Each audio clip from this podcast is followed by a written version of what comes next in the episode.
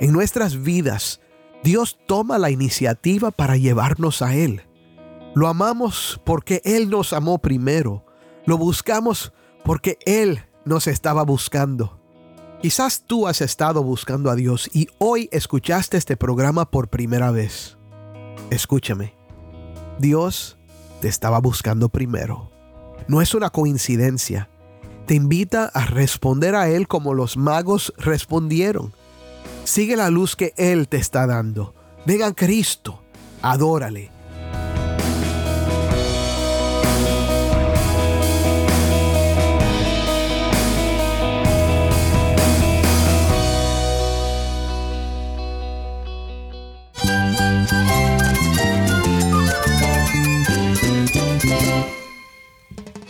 Cristo es mi todo. Cristo es el Rey del universo, es quien guía nuestras vidas. Él es grande y amoroso. Él es real. Solamente Jesucristo es nuestro Señor y Salvador.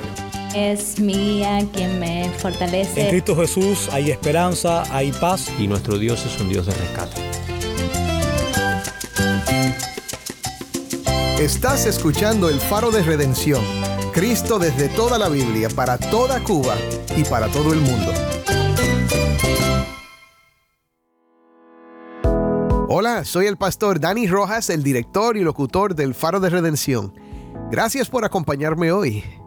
Primero, feliz año nuevo. Me da mucho gozo comenzar este año nuevo contigo. Y estamos esperando cosas grandes para el año nuevo. Amén. Con muchas bendiciones de Dios y sobre todo la oportunidad de seguir brillando la luz de Cristo desde toda la Biblia. Hoy iniciamos una nueva serie titulada La Epifanía de Cristo, en la que estaremos estudiando el relato de la visita de los magos de Oriente que visitaron a Jesús, que se encuentra en el Evangelio según Mateo capítulo 2.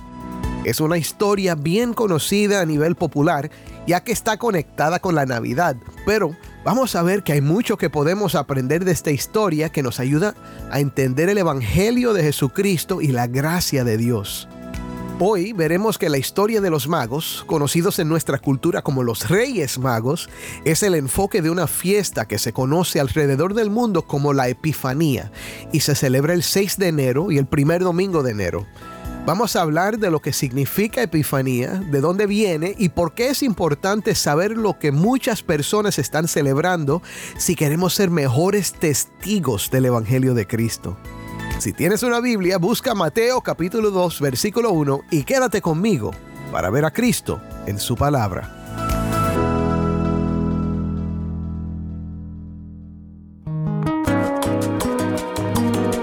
Bueno, es lunes, así que comenzamos con nuestro segmento de preguntas y respuestas. Cada lunes contestamos una pregunta que recibimos de nuestra audiencia. Grisela, que nos escucha por la emisora Peniel 91.3 en San José de Guanipa, Venezuela, pregunta, si una persona no puede ser sumergida para ser bautizada, ¿cómo podrá participar en el bautismo? Gracias por la pregunta, Grisel. La verdad es que hay diferentes posiciones en cuanto al bautismo entre las iglesias cristianas. No me refiero solamente a entre católicos romanos y protestantes, sino entre grupos que son evangélicos o protestantes. Por ejemplo, los presbiterianos derraman agua o la rocían sobre los que bautizan, esto se llama aspersión, al igual que los anglicanos, y los bautistas y muchos otros grupos evangélicos lo hacen exclusivamente por inmersión. Además, los varios grupos entienden el significado o propósito del bautismo con algunas variaciones, y esto hace que la pregunta sea difícil de contestar, ya que cada iglesia o denominación, usando las mismas escrituras, llegan a diferentes conclusiones por lo que te recomiendo que hables con tu pastor acerca de esto. Sin embargo, voy a darte una respuesta. Entre los bautistas y otros grupos que bautizan solo por inmersión, por lo general se considera que el bautismo no salva, pero sí es de mucha importancia para el testimonio cristiano, membresía en la iglesia y obediencia a Cristo. Es muy raro que alguien no se pueda bautizar por inmersión, pero es posible que alguien tenga una condición física, como en la piel, que no le permite sumergirse en agua. Y en este caso, la iglesia local debe decidir si es aceptable bautizarlos de otra manera. Creo que sería razonable hacer la excepción si la persona ha demostrado una conversión genuina, entiende lo que es el bautismo y desea dar su testimonio público y ser miembro de la iglesia. Pues el bautismo es simplemente el símbolo de lo que ya ha sucedido espiritualmente. Pero repito, es decisión de la iglesia local. Bueno, no es todo lo que se puede decir acerca del bautismo, pero espero que esta respuesta haya sido de bendición y de ayuda.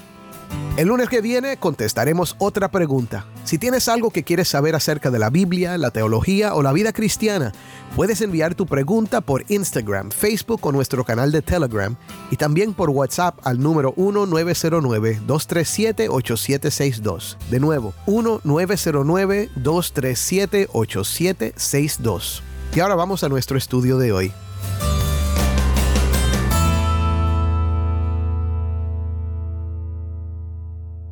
Bueno, mi hermano, es un año nuevo y la Navidad ha quedado atrás. Sin embargo, en la tradición de la iglesia, el 6 de enero se celebra algo que se llama Epifanía, que históricamente se celebra sobre todo en los países hispanos como el Día de los Reyes. En España y muchos países hispanos se celebra con caramelos, paradas hermosas y regalos para los niños. Preparan un dulce que se llama rosca de reyes para la celebración. Entre las tradiciones populares está la de dejar paja para los camellos y los zapatos de los niños afuera y los regalos aparecen dentro de los zapatos por la mañana. En nuestros tiempos, los cristianos evangélicos, por lo general, saben muy poco acerca de este día y muchos no lo celebran. De hecho, lo más probable es que escuches un sermón el primer domingo de enero en tu iglesia que no tendrá nada que ver con los Reyes Magos o la fiesta de la Epifanía. Sin embargo, quiero hablarte un poco de esta tradición, que tiene raíces muy antiguas en el cristianismo. Si entendemos sus raíces, tal vez pueda proveerte una oportunidad buena para hablar de Cristo, que es la verdadera razón detrás de la celebración, aunque muchos no la entiendan. Es más, es posible que hay muchos de tus vecinos y quizás tú mismo que me estás escuchando ahora que todavía recuerdan este día y lo observan. En algunas partes de Cuba, de hecho, el Día de los Reyes incluye una celebración muy africana que no tiene nada que ver con nuestra fe cristiana, pero históricamente era el único día del año en que se permitía que los esclavos y los africanos libres se vistieran con su ropa tradicional para bailar y celebrar. Pero no pienses que porque algunos hayan distorsionado u olvidado el significado del día, que Dios no lo puede usar de nuevo para brillar la luz de Cristo. Recuerdo que mi papá me decía cuando yo era niño que para él Santa Claus era algo norteamericano, porque cuando él era niño, los que traían los regalos eran los Reyes Magos. Me contó que él despertaba esa mañana con mucho entusiasmo para ver lo que le habían traído los Reyes. Y a veces los padres, cuando regañaban a sus hijos, les decían, si sigues así no te van a traer nada los Reyes. Quizás tú recuerdas algo parecido, mi hermano. Y si tú no, quizás tus padres o tus abuelos. Y hoy vamos a estar mirando la historia de esos hombres que siguieron una estrella para encontrar al recién nacido rey de los judíos, que se encuentra en Mateo 2 del 1 al 12. Y vas a oír algunas cosas muy interesantes en sus detalles. Pero lo más importante de todo lo que vas a oír es que en esta historia vemos la gracia de Dios en acción. En los sucesos de esta historia, veremos cómo Dios eligió en su amor revelar no solo a los judíos, sino también al mundo entero que Jesús es el verdadero Rey, Rey de Reyes y Señor de Señores, que vino a ser el Rey y Salvador del mundo entero. Amén. Pero antes de entrar en nuestro estudio de Mateo 2, déjame hablarte de lo que significa tanto la palabra como la fiesta de Epifanía, que tiene mucho que ver con lo que acabo de decir. Primero, la palabra epifanía viene del griego y significa manifestación o aparición. La raíz de la palabra sugiere la idea de brillar o de resplandecer como una luz que brilla desde arriba para revelar algo que estaba oculto en las tinieblas. También es una palabra que se usa para hablar de una idea que se le ocurre a alguien por medio de la inspiración y no la lógica ni el razonamiento. Es tener una epifanía. Oye, y quiero que sepas que la fiesta de la Epifanía es más antigua que la misma Navidad. En las iglesias ortodoxas del Este, lo que se celebra en el día de la Epifanía es el bautismo de Cristo. Y de hecho, a través de la historia de dos mil años de la iglesia cristiana, se ha celebrado en ese día el bautismo de Jesús, el milagro de convertir el agua en vino en las bodas de Caná y como ya mencioné, la llegada de los Reyes Magos, siempre con el mismo nombre de Epifanía y siempre enfatizando la manifestación o aparición de Cristo. Ahora, quizás alguien esté pensando, esto me suena católico. Sí, es católico, pero no en el sentido de católico romano. Es católico en el sentido original de la palabra católico, que significa universal. En todo el mundo, cristianos protestantes, católicos, ortodoxos, evangélicos y escúcheme, hasta bautistas celebran la Epifanía. El hecho de que muchos lo hayan olvidado o dejado de celebrar es más una cuestión de tradición o falta de conocimiento que cualquier otra cosa. Y por eso estamos hablando de esto esta semana. Si entendemos el significado, aunque no lo celebremos, podemos usar la oportunidad para apuntar a Cristo, que se ha manifestado para salvar a todos los que ponen su fe en Él. Ahora vamos a mirar entonces el texto de esta semana, que se encuentra en Mateo 2, del 1 al 12. Escuchémoslo en la voz de Taimí, que nos acompaña desde Bauta, Cuba.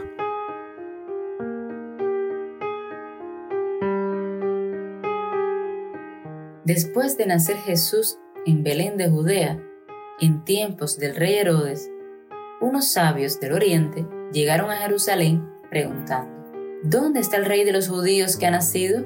Porque vimos su estrella en el oriente y lo hemos venido a adorar.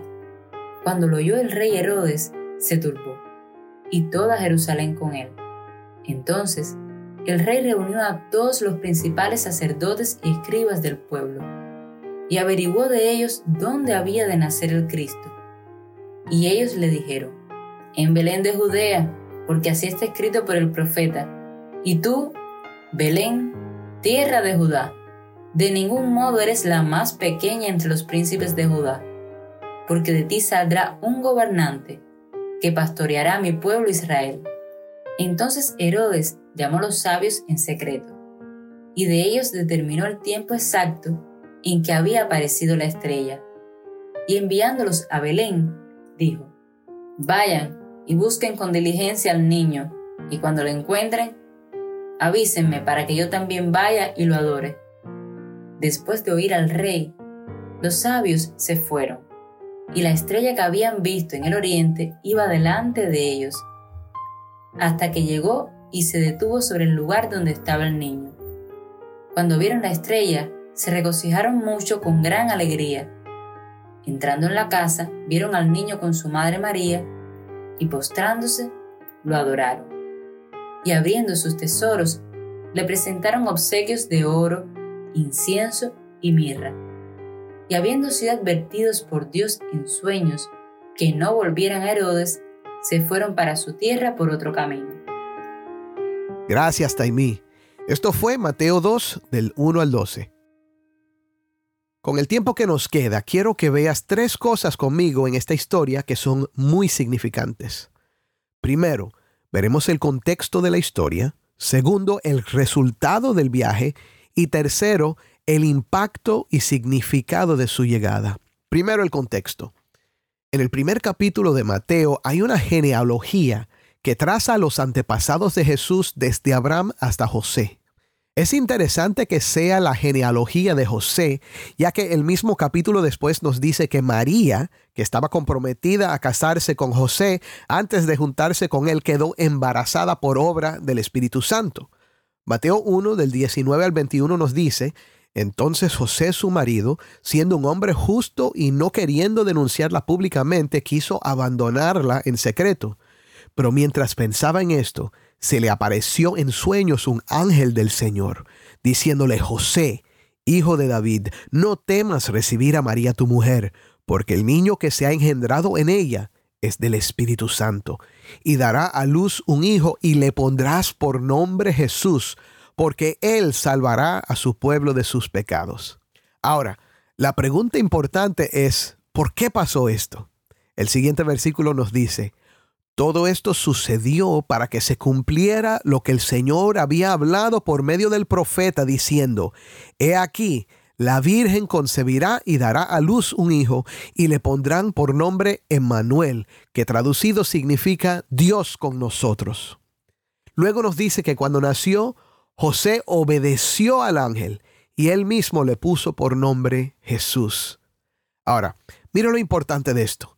Mateo, el autor de este Evangelio, nos está mostrando que el nacimiento de Jesús era el cumplimiento de promesas de Dios profetizadas siglos atrás. El hijo de María, adoptado por José, sería un hijo de David, a quien se le había prometido que un descendiente de él ocuparía el trono para siempre. Vendría para salvar a su pueblo y sería Dios con nosotros. En otras palabras, mi hermano, esto no era cualquier niño. Estos relatos nos llenan de asombro. ¿Quién es este niño? Es el gran rey, es el Salvador, es Dios hecho hombre caminando en medio de su pueblo, Dios con nosotros.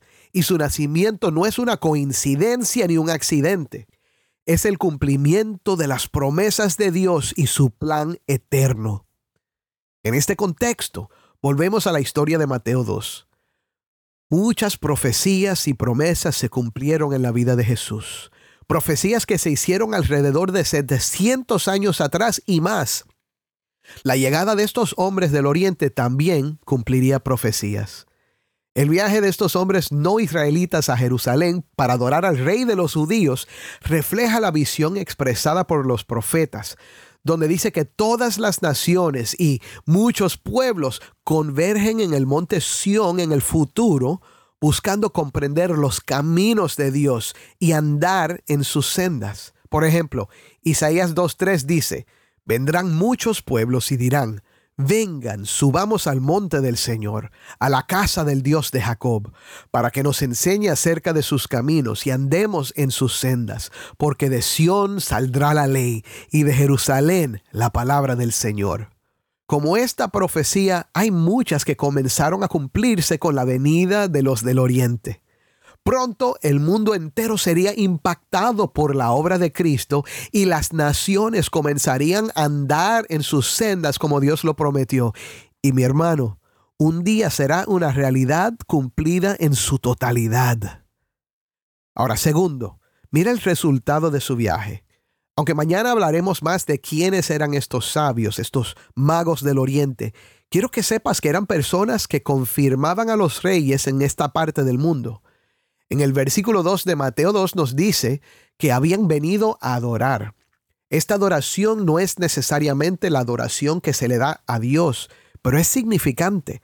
Esta adoración es una palabra que literalmente significa besar la mano, o sea, darle el honor apropiado a un rey soberano. El rey Herodes sabía quiénes eran estos hombres, y cuando le dicen que vienen a adorar al rey de los judíos que ha nacido, y en respuesta a una visión celestial también se pone a temblar y a maquinar. Hablaremos más acerca del rey Herodes el miércoles, pero estos detalles nos muestran el poder y la autoridad que tenían estos hombres. Su llegada a Jerusalén asustó no solo al rey, sino a toda la ciudad. Y cuando los magos, con el consejo de los sacerdotes y los escribas, llegaron a Belén, donde una profecía antigua decía que nacería ese gobernante de Israel, le ofrecieron regalos dignos de un rey, oro, incienso y mirra. No le regalaron un juguete al niño o pañales, le trajeron una ofrenda que decía, este es el verdadero rey prometido. El jueves hablaremos más acerca de estos regalos. El resultado de su viaje, sin embargo, es que Dios sacudió las cosas y esto produjo aún más cumplimientos proféticos. Pero hoy no hablaremos de estos. Por ahora debes entender que la llegada de los magos confirmó sobre todo que Dios es soberano y sigue cumpliendo sus promesas. Y por último, mi hermano, quiero que medites en el impacto y el significado de esta visita. Hasta cierto punto ya lo hemos hablado, pero quiero enfatizar algo muy importante. Este encuentro parece haber cambiado a los magos. Un verdadero encuentro con Jesús es transformador. Quedan muy claras en la historia tres cosas. Primero, Dios, el único Dios verdadero, tomó la iniciativa y llamó a estos hombres desde muy lejos para que conocieran a su hijo. Usó medios que ellos entendían para atraerlos a él, como profecías antiguas y señales en el cielo.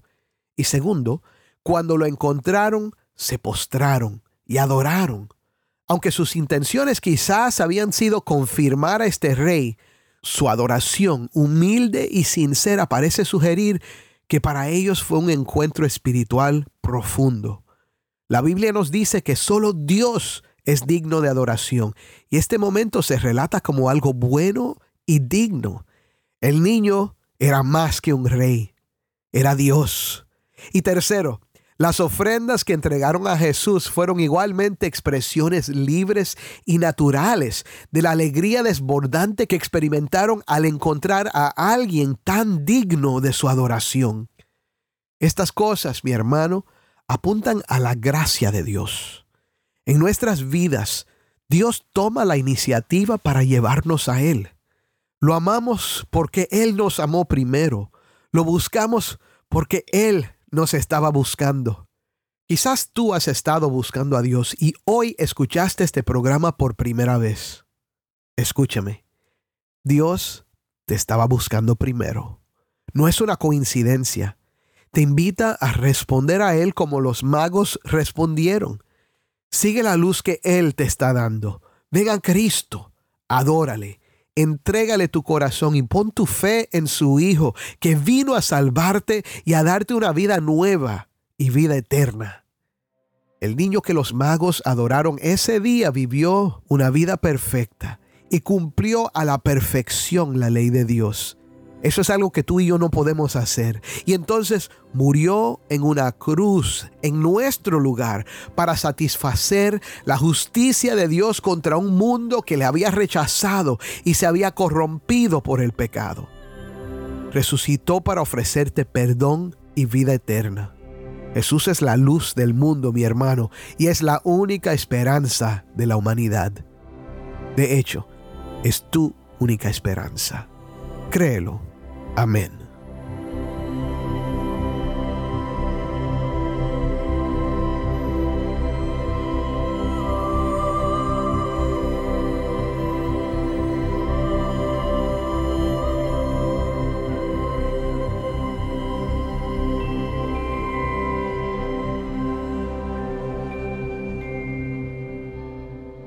Soy el pastor Dani Rojas y esto es el faro de redención. En este año nuevo recordemos la Epifanía como la manifestación de Cristo, Rey de Reyes y Señor de Señores, como el Salvador del mundo. A través de la historia de los sabios del Oriente, vemos la gracia de Dios en acción, guiando a aquellos que buscan la luz. Que este relato de Mateo nos inspire a seguir la luz de Cristo, adorándolo con humildad y entregándole nuestros corazones que en este año nuevo Dios nos guíe a un encuentro transformador con el Salvador, quien es la verdadera razón de la celebración. Amén. Vamos a orar. Padre, yo te doy gracias. Te doy gracias porque tú tomas la iniciativa, nos llamas a creer en ti. Pones el deseo en nuestros corazones. Tú eres el que nos das sed. Y Señor, hoy Venimos hambrientos, venimos con sed, venimos con el deseo de conocerte. Padre, yo sé que hay muchos que están escuchando ahora mismo, que todavía no han puesto su fe en Cristo, pero que ahora mismo lo van a hacer. Hoy es el día de salvación para ellos y te doy gracias por esto. Y Padre, te pido que ahora mismo, Señor, Padre, estas almas, estas personas, se arrepientan de sus pecados, pongan toda su esperanza en Cristo, que vivió, murió y resucitó para perdonar sus pecados y darles vida eterna. Ayúdalos a que ahí en, sus cuartos, donde quiera que estén, te entreguen sus vidas y reciban de ti todo lo que tú prometes para los que creen en Cristo. Vida eterna, comunión contigo, reconciliación, adopción en tu familia y una bendición que en realidad ha sido de ellos desde antes de la fundación de la tierra, porque así te ha complacido que sea. Glorifícate en esto, Señor, en el nombre de Cristo. Amén.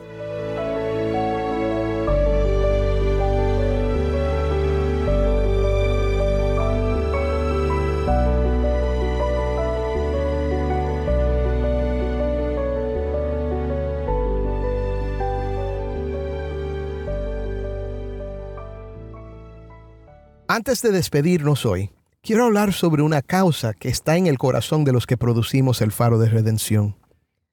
Tenemos la misión de empoderar al pueblo cubano con las enseñanzas de la Biblia, brindándoles fortaleza, consuelo y sentido de propósito. Tu apoyo es crucial para esta misión. Al invertir, estás extendiendo una mano de compasión a una nación sedienta de comprensión espiritual. Cada inversión nos permite crear contenido que resuena profundamente, ayudándonos a tocar vidas y transformar comunidades. Mientras navegamos juntos en este viaje, te invito a ser parte de algo que trasciende fronteras. Visita nuestro sitio web, elfaroderedención.org, y realiza una inversión que refleje esperanza, unidad y fe. Tu participación importa más de lo que te puedes imaginar. Gracias por ser un catalizador del cambio y por ayudarnos a llevar el Evangelio a Cuba. Continuemos esta increíble aventura de difundir la luz de Cristo desde toda la Biblia, para toda Cuba y para todo el mundo.